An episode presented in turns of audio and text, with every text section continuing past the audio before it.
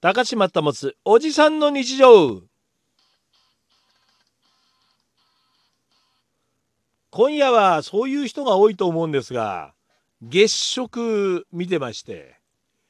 でまああの久しぶりの天文賞だな。あ天体望遠鏡は使えるなという喜びもあったんでね。今日は4時半頃からもう準備してましたね。天体望遠鏡ちょっと拭いてみたりですとかあと天体望遠鏡を乗っけるこう赤道儀っていうのがあるんですよ。その赤道儀っていうのは要するに体なんですか？あのほら星って動いてるから。黙ってずっと置いといたら星ってずっと線になっちゃうでしょ？その動き取るから。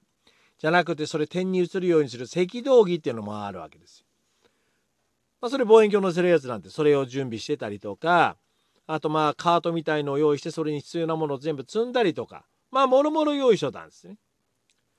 でまあ今日何時頃？6時50分ぐらいからさこの札幌では地平線から上がってくるっていうんでまあ地平線は見えないんだけどね建物とかあるから、まあ、何分ぐらいぐらいから見えるかななんて思いながら南東の空にねカメラと天体望遠鏡を向けてたわけですよ。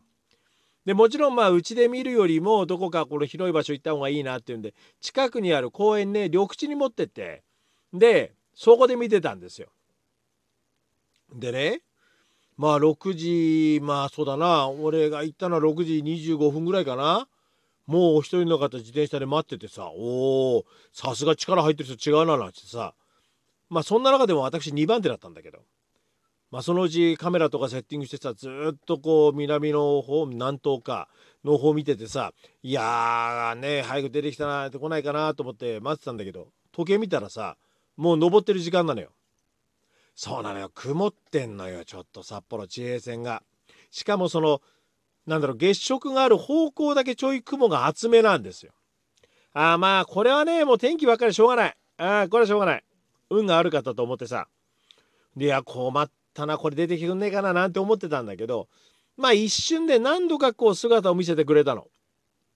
今回の月食ね。でそのためシャッターをパシャパシャッシャしてまああの切ってさ。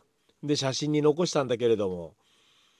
またこれ一番肝心なこの皆既月食中要するに全部影に隠れてるのね。地球の影に月が隠れてる瞬間というのが暗すぎて雲の向こうから見えないんですよ。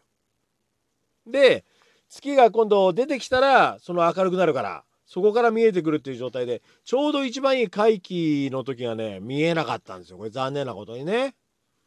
まあでもあれなんですよ。こういうのってほらまあ見える見えないはほらね天気はこれしょうがないでしょ人間のせいでどうにもできないんだからこれはしょうがないでただこのそういうものをというかさ天体観測をしようと思っていろんな機材を引っ張り出したりとかそれをカートに積んでコロコロ転がして近くの緑地に歩いて散歩に行ったりとかセッティングしたりとかそういうのもまた楽しいわけよ。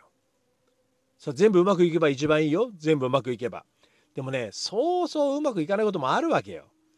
最初からまあうまくいくもんだと思って考えるにまあまあうまくいやまあ言ったら儲けもんだなって。うまくいかない前提でいくと結構気楽にできるからね。